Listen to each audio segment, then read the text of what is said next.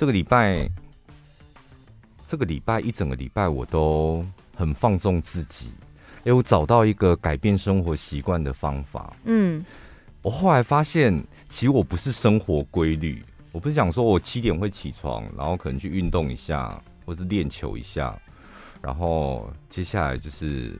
买一杯咖啡，然后进公司，然后晚上十二点我一定要准时上床睡觉。嗯，我都觉得我过得很按照规律，这样子按表操课。对，然后我礼拜天一定会有，比如说下午可能一点到三点，我可能会挑一个小时，然后工作一下，我都觉得我很规律。这样，后来发现，我跟你讲，中医师真的很厉害。怎样？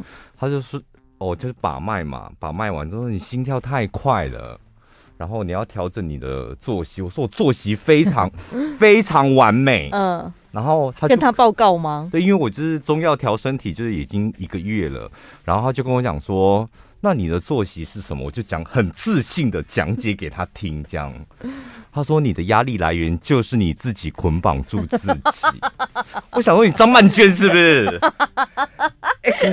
就自律的生活导致你会压力很大，因为你会自己督促自己说，我几点要干嘛，几点要干嘛，对不对？对，我跟你讲，我就是那种很喜欢用 SOP 把自己困住的人。嗯，吃什么，然后干什么，我就觉得反正照着规矩来，私生活啦，私底下的生活就是这样子，我觉得比较方便，而且。不知道，我就觉得这样才不用花时间，不用花脑筋去想，然后去安排什么的。然后那个我那个中医师他就讲说，其实这个就是捆绑住你自己，让你自己有身体有一种无形的压力。然后他说，你要不要试看看，什么都不用管？嗯，我说什么叫什么都不用管？他说，你想几点睡你就几点睡。我就是想每天都十二点睡啊。然后，然后你想几点起床，你就睡到醒就醒这样。然后你试一个礼拜看看，你会发现就是你人会轻松很多。然后我就想他到底在讲什么，我真的是不能理解。晚上开车回家的时候，多绕了一圈路，我绕到快融景去了。我就想说，这到底是什么样的含义？我没有办法参透。然后我就想了，就是，但是我也没有照他的方法做。上个礼拜一直到这个礼拜，我都是真的照他的方法做。以前我是那种十二点，哦，譬如说前几天那个，我就约了一个按摩是十点。以前我不会干这种事，嗯，因为十点按按完摩回到家都十二点了，那我后面的行程我还要整理东西，什么清猫砂什么的，然后我急着上床睡觉，这对我来讲压力太大，嗯，然后我。后来就想说算了，那就想几点睡就几点睡，然后就按摩完十二点，然后回家弄弄两点了，好差不多，然后就睡，然后睡我也不设闹钟了，我就眼眼睛睁开就自然的起床，然后也不要强迫自己说哦，礼拜二、礼拜三要去运动一下，也不做这种事，然后我就两个礼拜，嗯，都是非常自然的时间，想想睡觉再去睡，然后一点、两点或者是十一点我也去睡。然后早上是睁开眼睛再起床，有时候可能八点，有时候可能十点，有时候可能九点。我跟你讲，身体非常舒服。我讲，我我得到了前所未有的解脱。哎，我讲真的。哎，我走的路跟你完全相反哎。我是花了一段时间让自己有一个规律的安排。嗯。然后就是以前就是划手机或干嘛，反正就是想几点睡才几点睡。然后隔天就是设了闹钟，但按掉了之后，我会凭感觉。有时候今天想要赖床一下什么的，明明运动的衣服准备好了，但就是闹钟响的那一刻又觉得不想去了，我就会随时就想不去就不去。然后我跟你相反，就是我开始规定自己不行，我一定要在十二点之前上床睡觉。闹钟一响了之后，我按掉就要立刻起来。然后我花了一段时间之后，现在非常的适应。我早上的自然醒啊，是我眼睛一睁开，然后花一秒想说：“哎，我醒了。”嗯，看一下时间，真的很准，只差一分钟，我闹钟就要响了。哦，你说你现在的身体已经已经他可以自己的 open 对 turn off，对，他就是已经有一个规律的生理时钟。哦、我一醒来，然后看一下闹钟，就是即将要响的那一刻，我就关掉，然后我就直接刷牙洗脸，然后我就去健身房。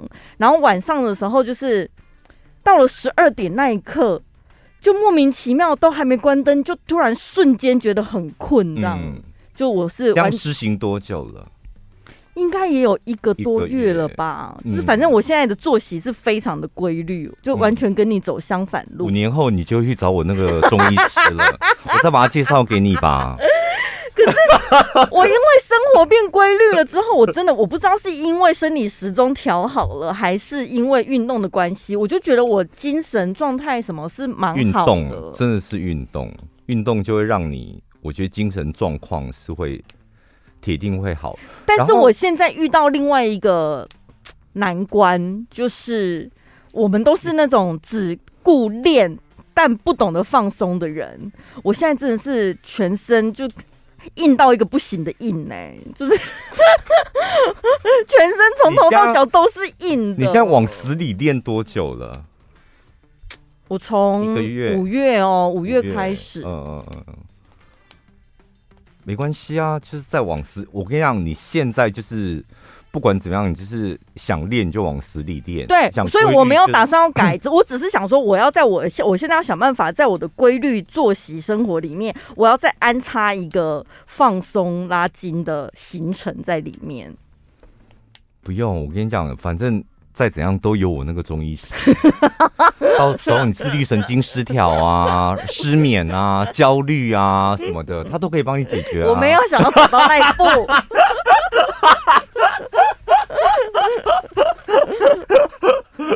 然后我就是施行了一个多礼拜，然后就是昨天又回去找他这样。嗯。然后我就说，哎、欸，那我就是继续这样摆烂下去吗？他说，那不是摆烂，就是你得要学到，有时候紧，有时候松。那、嗯啊、你很会紧，但是你放松，你学会就好，不是要你这样，就是因为你上班族也没办法说永远都是睁开眼睛再去，你又不是老板，就练习一下放松。哎、欸，是不是感觉身体有比较好？然后那个药效也比较能够感受到。然后你可以在做你规律的生活，没有关系。那没有规律，偶尔就告诉自己没有关系，这样。我跟你讲，哦、他就是我心灵导师哎、欸。对，就是要讲一些形而上的东西，是你要跟你自己的身体对话，然后去了解到你自己的内心到底现在需要的是什么。我跟你，你饿吗？你现在是不是很饿了？哇，我都听到你的声音了，一直叫，一直叫。好，我们再去吃一点咸酥鸡吗？就是因为我现在新的这个教练呢、啊，他不是只有练，就是你说啊，不易吗？对，他的目标也是想要追求一个什么身心灵平衡。嗯，他也是跟我讲说，有时候不用把自己逼得这么紧。如果你今天真的觉得我今天就没有那个心情想练，你也不用硬逼自己说为了做而做，这样子反而就是没有意义。因为你你的身体在动，可是你的心都不在这里，你根本不知道你在练什么东西，倒不如干脆去休息。哦，你教练是提倡那种要心灵合一的，对。所以就是该放松的时候，你就是适时的放松，然后你 你在练的时候，他旁边敲波吗？怎么不是？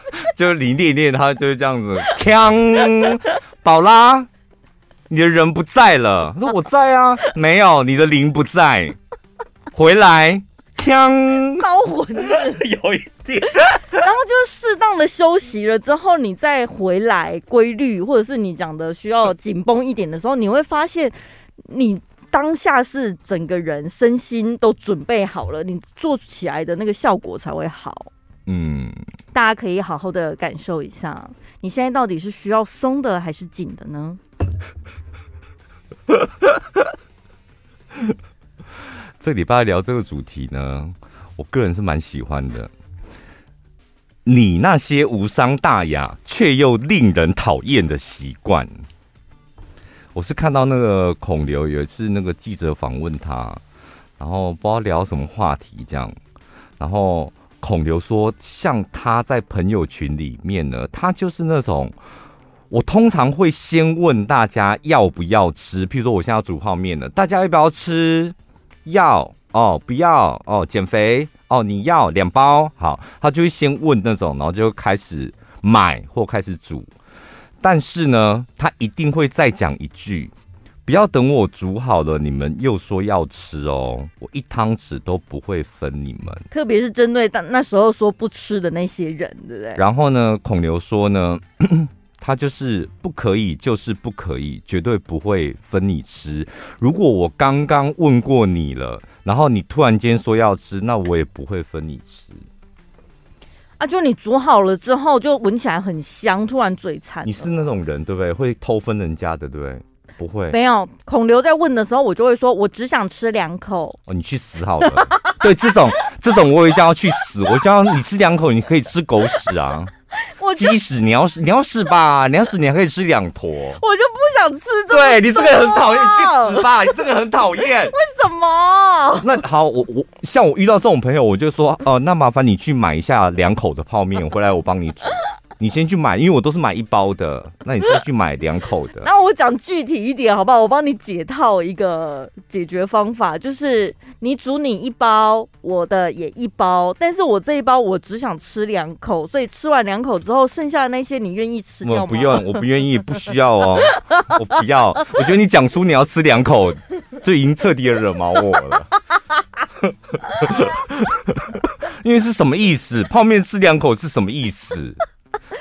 我要就要，不要就不要。我就只想讲 Kimi 呀，没有没有 Kimi 呀。我我我跟你讲，吃尤其是真的是吃泡面这件事情，还有买咸酥鸡这件事情，那个你知道，你的身心灵都已经准备好了。波也放在旁边了，就你要吃的那一刻，你要敲波，砰！就是你已经准备好了。我现在就是有多少的分量在我面前，我会花多久的时间，然后我一个人吃或我们一起吃。那我们一起吃是五个人里面的三个一起吃，我们都准备好了。然后突然间有人蹦出来，就是乱了我们整个享受美食的过程，我很生气。而且这对我来讲。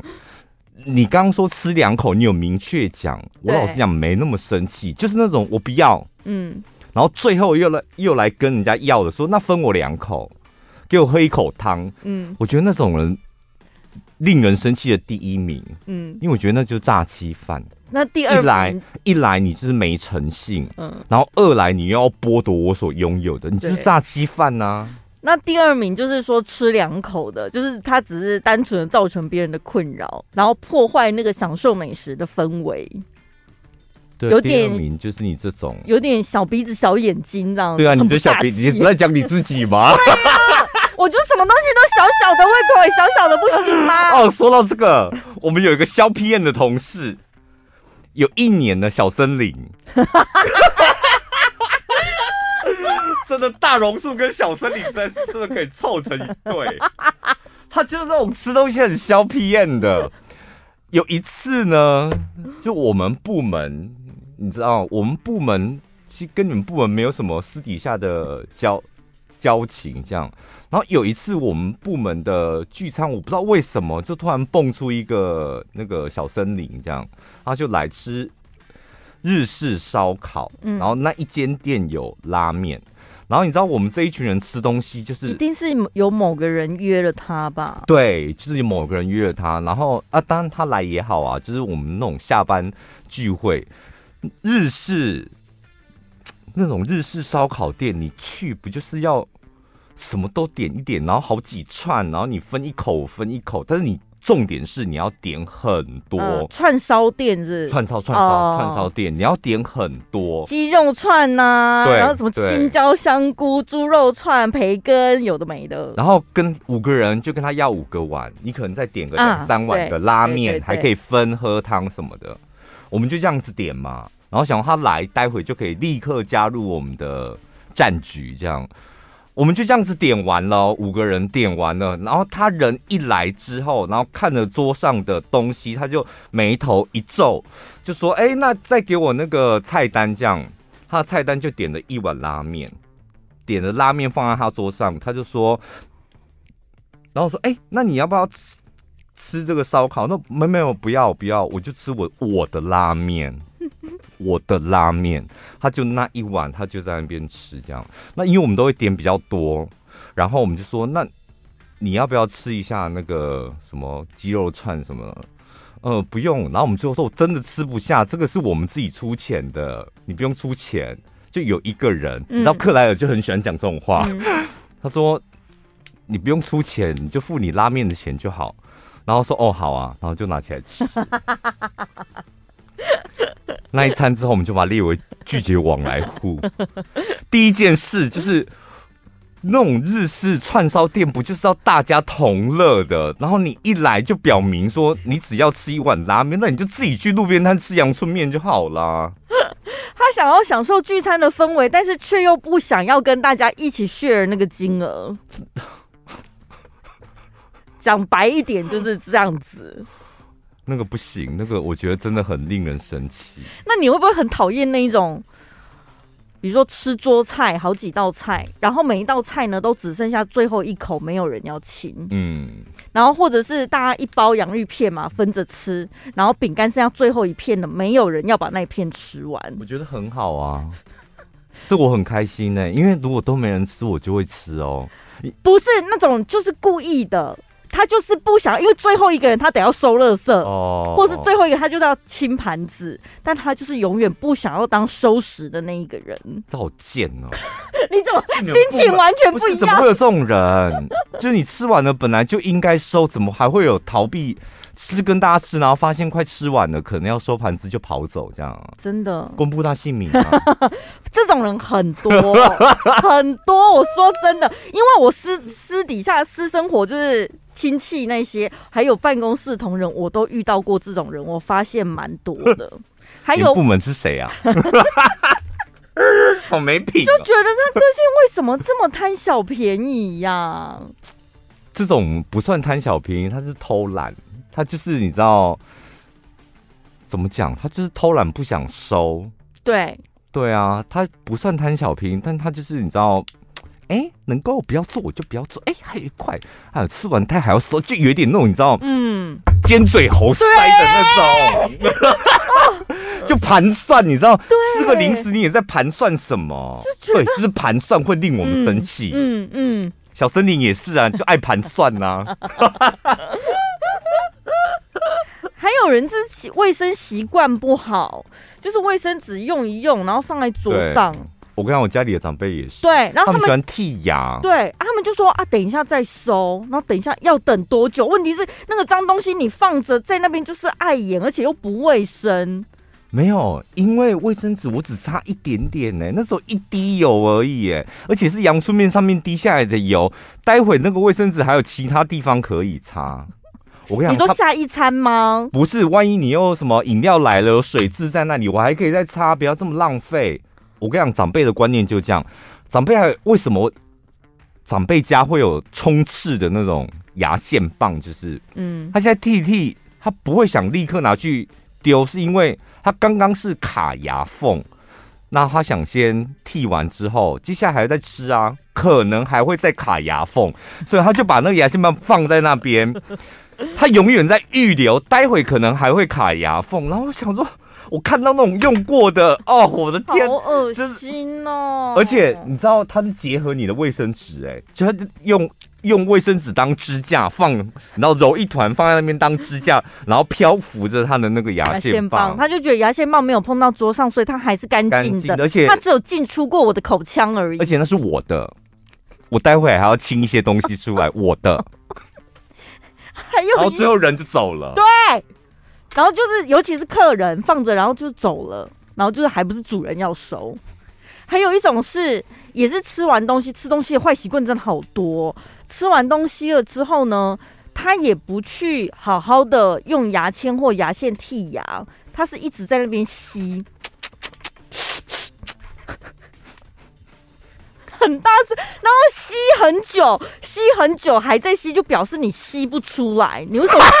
你为什么不用工具好好处理？你一直在那里吸，是吸什么意思？因为我跟你讲，他们其实他不是吸，他也不是想要剔牙，那他干嘛？他就要享受那些食物经过口腔的熟成，它有不一样的风味。一般我们吃完东西不就刷牙，不然就剔牙。对啊，然后。你过一阵子你在那边吸牙，我真的看过那种人哎、欸，然后吸完之后他是吞进去的、欸，不然呢，他吸完之后是吐出来吗？他吸完一定是吞进去的、啊。你看到、哦、你那个那一块肉屑，可能在你的牙缝或是蛀牙的某一个沟槽里面，然后放了一阵子，然后你要吸又吸不出来，可能你午餐就觉得嗯，我要把它吸出来，到了晚餐你就想起来说啊，中午还有一块小碎肉在我的那个蛀牙那个地方哦，我要赶快把它吸出来，而且这时候正好吃，它的风味正香醇。哎、欸，我真的受不了！我讲到这种话题，我是真心的想吐，我是真的。我我跟你讲，我有一个吃的，就是因为我们看那个韩剧跟韩国人，他们吃面一定要大力的吸。嗯，日本人也是，就大力的吸吸面这样，然后不要断，最好是一口气能吸多少就吸多少。我每次看我都觉得很嗨，就是哇，这样吃面感觉很好吃。有一次我就看到我们同中午。我就听到我们某一个同事，他发出那种一直吸一直吸，然后我就突然间觉得他在吃面吗？嗯，但是那个吸的声音让我浑身难受，然后我就想说，可是我看韩剧，我就是他们这样吸，我不会难受啊，而且觉得好像很好吃啊。对，然后我当下想说。可是怎么这个声音这么刺耳？到底在吸什么？然后我就想说，那我看一下他怎么吸，我也看一下他的吸法，其实就跟韩剧一样，就一直吸，一直吸，吸到一个极限，然后再开始咀嚼，这样好讨人厌，就好令人不舒服。你现在是对人不对事了吗？我不知道，我觉得韩国人可以这样吸面，我觉得，因为我身旁没有任何一个人是这样吸面的。可能台湾人没有找到那个诀窍吧。我觉得台湾人不不适合这样吸面。芊芊呢？哇，我跟你讲，芊芊吃面那叫性感，那他也不是这样吸，好不好？我讲真的啦，就是芊芊吃荞麦面，就是他最近好像夜配一个面吧？你去看他吃面那个样子，人家也没有像韩国人这样吸。我觉得那不是不适合台湾人。我想到我有一次搭台铁，我跟你讲台铁。如果有钱的话，真的还是搭高铁舒服。但是逼不得已，我们的交通网络，你看我讲到很大的问题。台湾的交通网络有些地方，你就是逼不得已得要搭台铁。有一次我就搭了台铁，旁边是一个阿北，将近好就是阿北就对了，应该有五六十岁。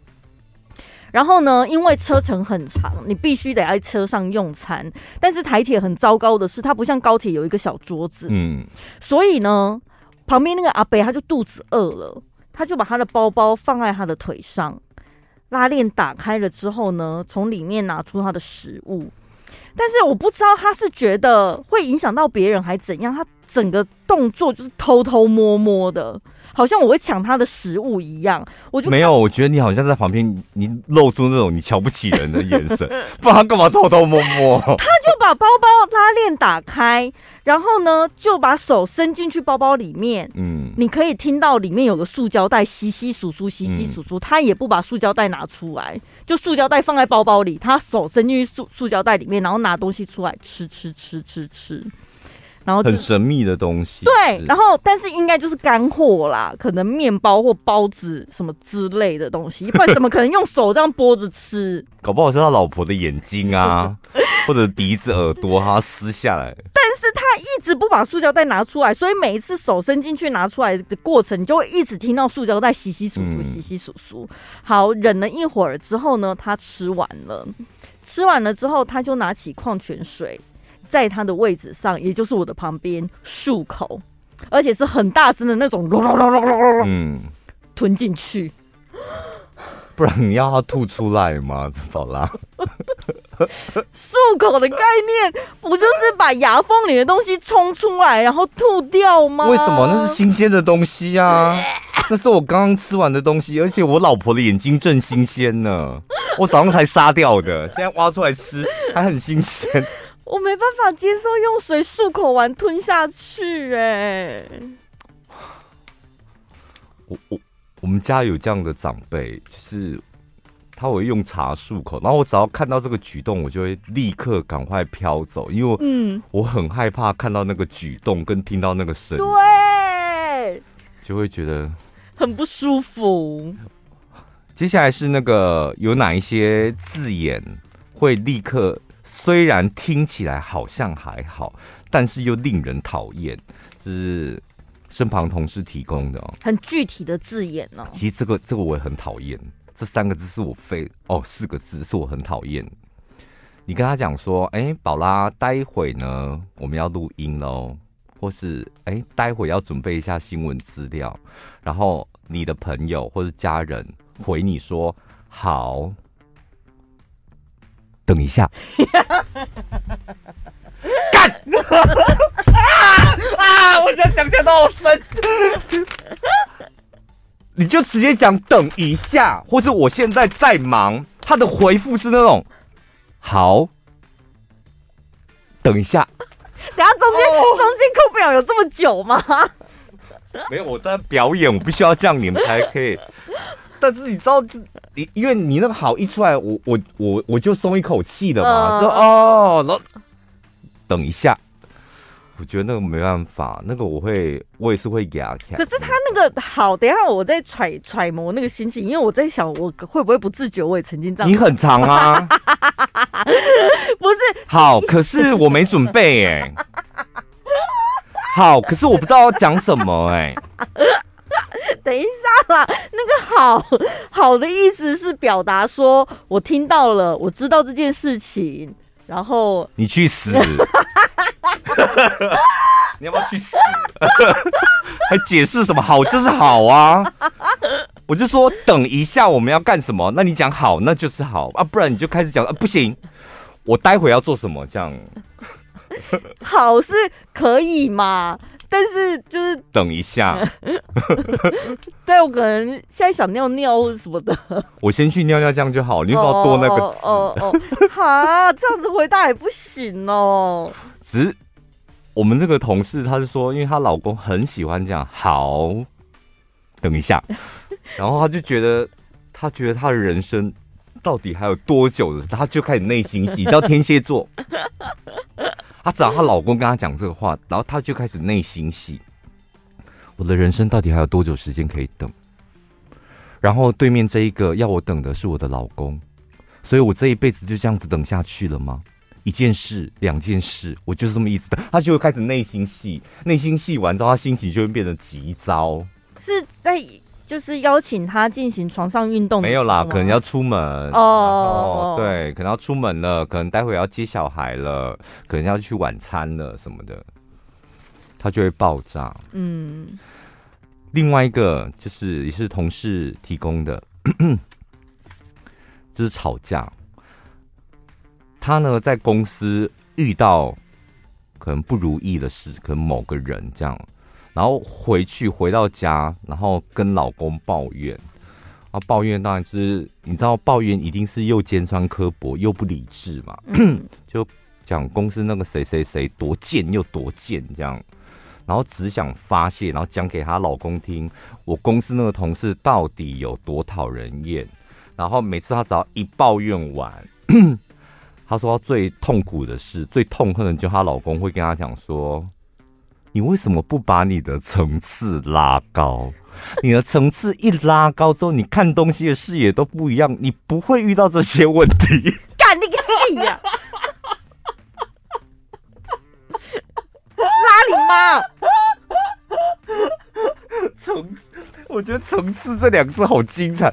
把你的层次拉高，不是你，你不站在你老婆这一边，然后你还。怎样话中有话，嫌你老婆层次低是不是？我跟你讲，有一次我真的也被老板讲过一模一样的两个字，说你层次要拉高哦。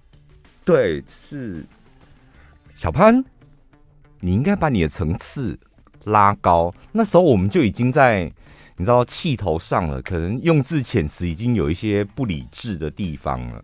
那老板他想要安抚你，他突然间就蹦出一个，我不知道他可能。耶稣上身还是什么的，就算蹦出，就是你要把你的层次拉高。我印象很深刻，就是我现在就活在地狱了，拉什么层次？基佬？为什么么你在气头上还能反应这么快？我跟你讲，我气头上这种反应真的很可怕，因为我自己，我只要一气头上压开，然后我那种反应是节目中的十倍。我跟你讲，我自己是没有办法，我自己是没有办法控制的。那跟你吵架肯定不会赢的啊，因为我很多有时候，但一年一年大概会一至两呃一至三四次。季节跟季节一样，就是，就是在开会的时候，但是某一个点，嗯，某一个点，我只要觉得这个人的观念是错误的，通常第一次我会忍，那如果第二次我真的会受不了，如果他讲一下他就结束了，那我就算了。但他如果要把他那个观念错误发扬光大，讲的理所当然，这时候我真的会爆炸。譬如说，最近谈论到一个主题，就是。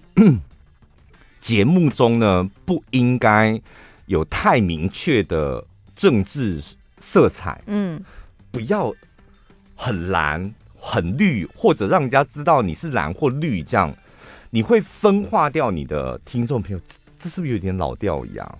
然后我听到这个的时候，我就想说，没有关系，会议会结束，而且这个话题跟这个会议是无关的，我不需要往心里去，这样。突然间，那个人就想绽放，他就想要无限扩，他就跟你一样，他想把这个议题扩大到全台湾。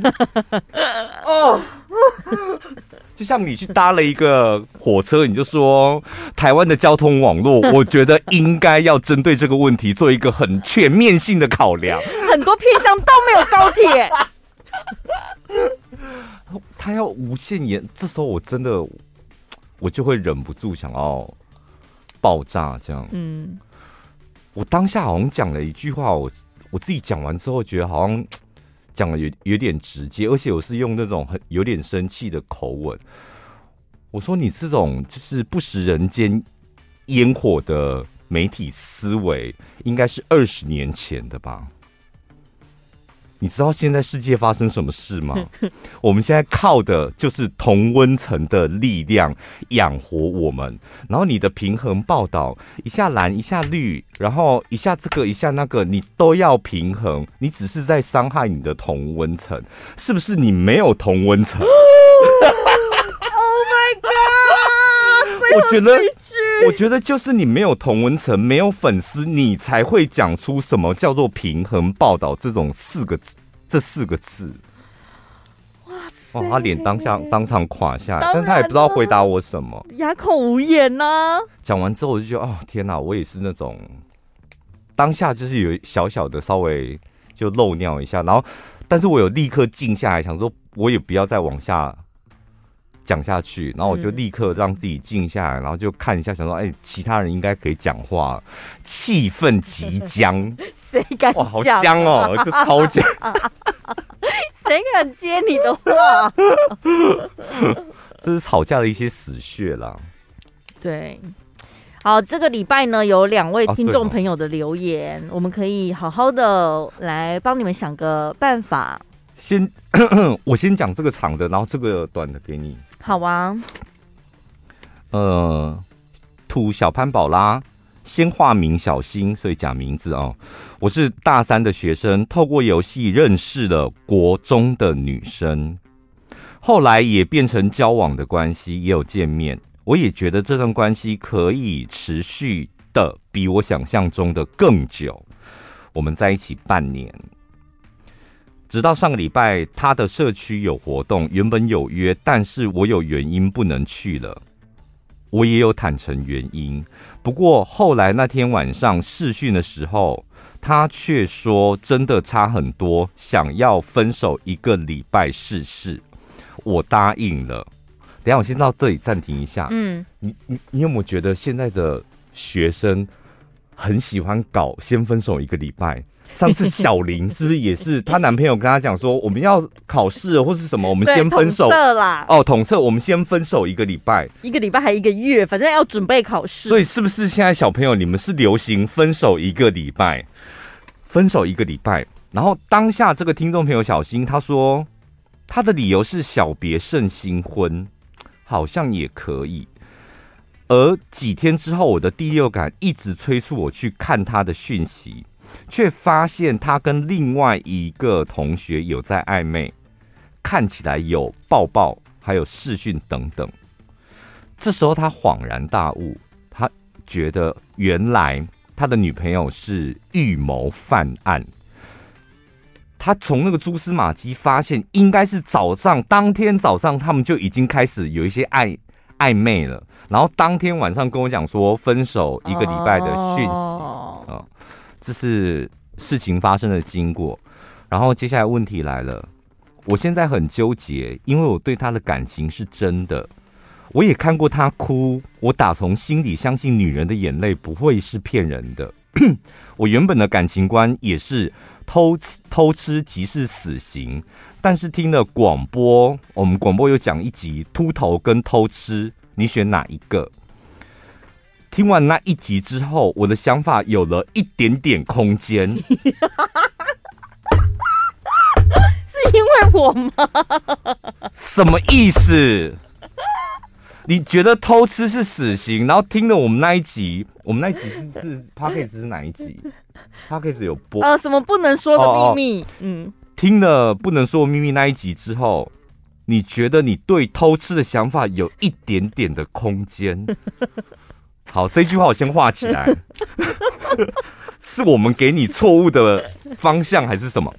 我今天早上跟他说想停止分手。好，问题又来了，什么叫停止分手？你是大三生吗？我的天！Stop，分手。所以结论是什么？陈爸，你可以告诉我吗？不是那种感觉，就是这个礼拜我出去跟闺蜜喝下午茶，说：“哎、欸，你男朋友嘞？”就说：“哦，我们目前就是分手中啊，嗯，可能下礼拜就会停止分手了吧。”我们这目前这三天在交往中，但有可能三天后我们就停止交往。所以你现在在履行合约，对不对？对，你想要终止合约。好，其实我想看看今天过后他们的互动，他却说等今天过后再复合，然后还截图了他所有的对话，然后这个国中妹呢，就是把他跟那个老那个男生的聊天室封存了。重点问题来了，我现在到底该直接分手呢，还是听听看他的解释呢？或者有更多的解决办法，请小潘宝拉给我一点你们的看法。这个问题需需要出动到我来回答吗？不是，我觉得你一个大三生，你跟一个国中生放什么真感情啊？真的好没出息哦，然后还被国中妹玩弄于股掌。对啊，大学生活才更应该多彩多姿吧。本来可是我觉得他是不是没有什么社交生活？因为他们是游戏上认识的，是不是就是比较又来了，又以偏概全的 宅男型了，是不是？然后打扮的丑丑脱脱脱。那我们我们以事就是就事论事，哦、我我个人认为。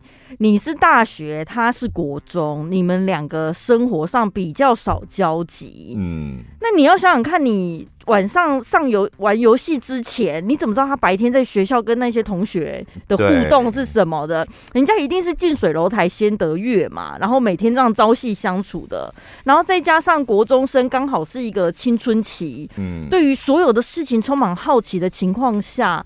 他什么都想尝试，什么人都想交往。你对他认真，但他不见得现在就想跟你认真呐、啊。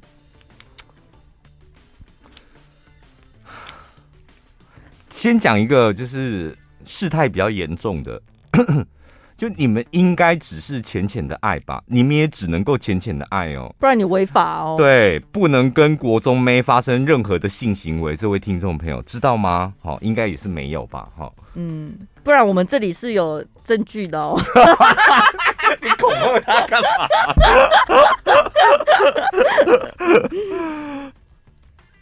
放掉他吧，因为。老实讲，国中生不应该谈恋爱。我个人真的觉得，嗯，因为你还在一个就是非常需要良好什么基础的阶段，嗯，国中学的那都很基础的，这时候正是应该认真的读书跟规划，你不应该这样批这个又批这个，还打游戏。嗯，我个人觉得你这样子就是浪费了你的国中最重要的求学阶段。然后认识个国中妹哈，不干我们的事。听众朋友，就是大三的学生，你现在正应该是我觉得很舒服。你应该玩的比他更更，你教玩女，富啊，你要鼓他玩女，我鼓励玩女人，不是多认识不同的人，交不同类型的朋友。然后你应该去结交一个可以发生性行为的女朋友。你去结交一个不能够发生性行为的女朋友，你不憋屈吗？会呀。然后你还在一个人在哪一个社区就不能参加他社区活动，一个人在你你你的大学或者你家这边内心戏，然后偷看他的简讯，嗯，然后推估。想象他是不是跟那个男的又怎么样？那他的解释是什么？他的眼泪应该是真的。我觉得你，我而且我觉得他根本没有什么偷吃不偷吃。对啊，我觉得对那个国中妹来讲，他现在都还处于摸索的阶段，根本就不晓得什么叫感情，什么叫谈恋爱，什么叫做感情。可能对他可能觉得我旁边有一个男生，然后我有面子。对，然后我不一样，这样。对，那你去跟他纠结这个干嘛？如果是我的话，这一段感情不会列入我的记录里面。当然不会，太丢脸啦，真的太丢脸了啦。跟国中妹浅浅的爱，我觉得可能是一段回忆。但是如果你还像你这样子陷入去看他。的 lie 对话，然后现在可能他劈腿了，你还想要挽回什么的？我觉得你真的是蛮丢脸的，就真的很憋屈的一个一个个性。那你觉得要跟他谈分手吗？还是就直接失去联络就好了？无所谓啊，我个人是真的觉得无所谓啊。嗯，真的，小心不要烦恼太多。你就说我们先暂时分手。呃，二十年吧。对对，这比较符合他。啊，你说，你就换你就跟他讲说，我们我觉得我们先暂时分手二二十到二十八年吧。或是或是你讲的好听话，我们先暂时分手到你成年吧。然后，但之后你可能再也就是没有联系他，就他就自然而然就淡掉。我觉得不行，你要你要报一个仇啦，因为他都可以跟你讲，他都可以讲我们暂时分手那个一个礼拜，而且你还跟他讲说，哎、欸，我想停止分手的。就你已经这么丢脸了，你不反将一军，我觉得你真的是很憋屈哎。你就跟他讲说，哎、欸，我想好了，小我小心，你就说，哎、欸，我想好了，我们先暂时分手，maybe。二二十八年，用 maybe。好，另外一位听众朋友，我是你们 Podcast 的忠实听众，很喜欢听你们的节目，跟你们年龄差不多，也是住台中，所以特别有亲切感。目前遇到一些问题，想要问问你们的意见哦。这是一位女生听众，她目前跟男友一起租两房一厅的房子，同住的还有男友的妈妈跟一个五岁的小侄子。但是呢，其实我们没结婚，我也根本不想跟他的家人同住。一开始只是觉得房租便宜，就将就着住。可是住越久越不对劲，所以一直很想搬出去自己住。但是男友又不同意。就一直被情绪勒索留在这边，所以想问问有没有什么好的建议，可以让我有理由搬出去？怎么办呢、啊？听众朋友问题，我都好想骂他哦。不是，我觉得“情绪勒索”这四个字实在是一直在我的眼里发光。这你怎么可以接受一个会情绪勒索的人当你的男朋友？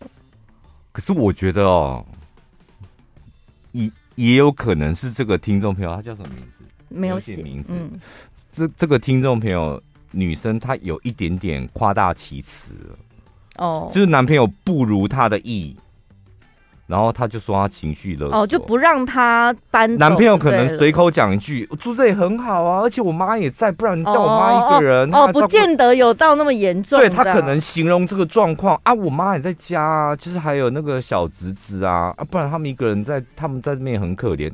这个女朋友可能就觉得这句话讲到我妈，这个就情绪勒索，因为他用我妈来当做一个理由，嗯，不想要搬出这里。但是我先讲哦，就是。因为当初你也是参与决定的人呐、啊，嗯，所以你你才会有那个得到的结论，就是啊，反正就是房租便宜，对因为妈妈也要出嘛。然后我跟男朋友住这里，然后我们也出一间嘛，然后两房一厅，然后可能空间还蛮大的，那一个月才多少钱？你当初就是因为贪便宜，所以你答答应了你男朋友做这件事情啊。所以我觉得症结点就是在于钱这件事情啊。他一定是算过了，现在他当初就觉得啊，可能一个月，哎、欸，住这样两房一厅，然后跟妈妈没关系啊，我跟我男朋友都在房间里面就好了。嗯，像我一个月房租才五万呢，而且我们这个大厦也蛮蛮舒服的。这样，他当初一定是这样算，后来进去之后觉得好不自由哦。看着妈妈好烦哦，小朋友一直叫好吵哦。他评估完之后，狗千北河。所以你你或者是也许工作的关系什么，也许他现在可以负担得起外面的房租，所以想离开。因为你当初用金钱衡量进去，你没有衡量到这一块。所以现在很尴尬的是，如果真的是钱的问题，这位听众朋友如果自己搬出去。男友是不是少一个人跟他 share 那个房租？搞不好男友自己可能也觉得有压力。嗯，但是男友又又没有办法跟女友一起搬走，因为这样子变成所有的房租压力压在他妈妈身上，所以男友变成卡在中间，很为难。那、啊、你们要结婚吗？嗯，目前还没结婚，但未来有什么打算，我不知道。所以，但是你其实。我我看你强调这一句，但其实我们没结婚，是不是因为你们两个的关系其实已经有点像是结婚的夫妻关系？因为毕竟妈妈也在，所以可能也很熟。没有，他说没有结婚，所以不想要跟他的家人同住，所以应该是还在交往的期间吧。但可能交往的很稳定的啦。如果很稳定了，我觉得就会跟家人同住了吧？也不见得啊，你怎么可能像你有可能跟他家人同住吗？但是你很有可能被男朋友的甜言蜜语说：“宝拉，你放心，我跟你讲，我妈不会打扰我们。而且我跟你讲，我们家那个小侄子他像个哑巴一样，都不会发出声音。喂他吃饭的时候，嘴巴要把捏开，饭塞进去，他才会吃。就我觉得你有可能会被这种男朋友的花言巧语，然后就说啊，好，反正也便宜。可是我很好奇的是。能不能就是好好的跟男友聊一聊？就是你要跟他讲说，你就觉得跟家人同住可能不方便呐、啊，不习惯呐什么的，先让他了解你自己为难的地方。如果是好的男友，我自己幻想啊，好的男友应该他是可以够体贴，然后可以谅解我的吧？你说好不？你。你这个太高大上了吧？你刚刚讲什么叫做好的男友？就叫听话的男友吧。只要是听话的男友都是好的男友，你的逻辑是这样吧？我跟你讲，就站男生的角度来讲，就是当初问你的时候，我们要住个两房，一房我们住，另外一房我妈跟侄子。嗯，然后你答应了，住进来了。老实讲，还没住进来之前，你都可以反悔。但住进来，对于男生来讲，那就是一个承诺。是吗？我想男生就有些这种你知道很理工的头脑哦。对啊，你就答应我，就算是一个合约吧。当初就讲好，那你当然会啊。对了，有点吵啦。我妈偶尔在我们那个时候，她会开门了，但偶尔我跟她讲一下就好。男生会觉得你都已经答应这件事，好像是一个合约。那妈妈或怎怎么样，小芝怎样，他可能会。线性思考就是觉得那只是合约当中的一些小问题，我来解决嘛。嗯，然后你现在要搬出去了，对我来讲，那是一个你知道毁约的那个动作，就跟吃泡面一样吗？你明明说你不吃的，对，为什么因为闻到香味你就想吃两口呢？所以不可以。那我跟你讲，现在就变成。租房子一定有签租约嘛，你现在就只能熬到租约到期，对，再来重新跟好好跟你男朋友讲说，哎，那好死不死他们租五年，当初因为为了贪便宜，又是贪便宜，又租五年，本来是租一年呢，说如果你们租五年算你便宜，好，那我们租五年。我觉得你是好方法，因为大部分都租一年或两年。你唯一的出路就是要换约的时候，你就趁那时候跟你男友讲说，强硬的表示，对，这样想要自己生活看看什么，讲一些，我也想要构筑自己的小空间啊、小家庭啊什么的。用这招还是要用哪一招？你再换另外一个口气看，你试着就用另外一种，呃，理智强硬。哦，我觉得我们都交往这么一段时间了。接下来好像可以试试看我们两个。陈宝拉，你交往七年了，你会用这种口气吗？就是我觉得我们交往了一段，就你会用这种文绉绉的吗？好久，我没交过那么久的，啊。就幻想那五年呢，就是应该不会用这种了吧？五年的应该会很。说哎、欸，我不要跟你妈住了，我跟你讲，但是我帮他们，哦、是吧？你说，但是但是我们先帮他们把房子找好，嗯，那我们慢慢找没关系，嗯，但是我们可以住很近，可以互相照顾，对，就这样哦。不然我跟你讲，你妈一直来开门，我每次都吓到，就类似像这样啊。哦，没有，我本来是想要朝那个。就是动之以情的部分，就是说我们情侣俩可以一起生活，嗯，对，不要有外人什么。我也顺便提醒你，你千万不要轻易的用动之以情，因为你是一个没有真情的人。